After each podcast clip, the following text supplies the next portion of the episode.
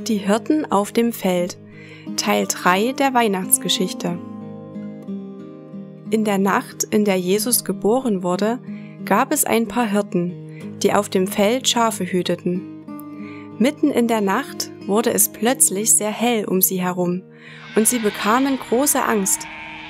Da sahen sie, dass das helle Licht ein Botschafter Gottes, ein Engel war. Er sagte zu ihnen, Habt keine Angst, ich habe gute Neuigkeiten für euch. Heute ist in Bethlehem der geboren, der alle Menschen retten wird, der Messias. Ihr werdet ihn in einer Futterkrippe in einem Stall finden.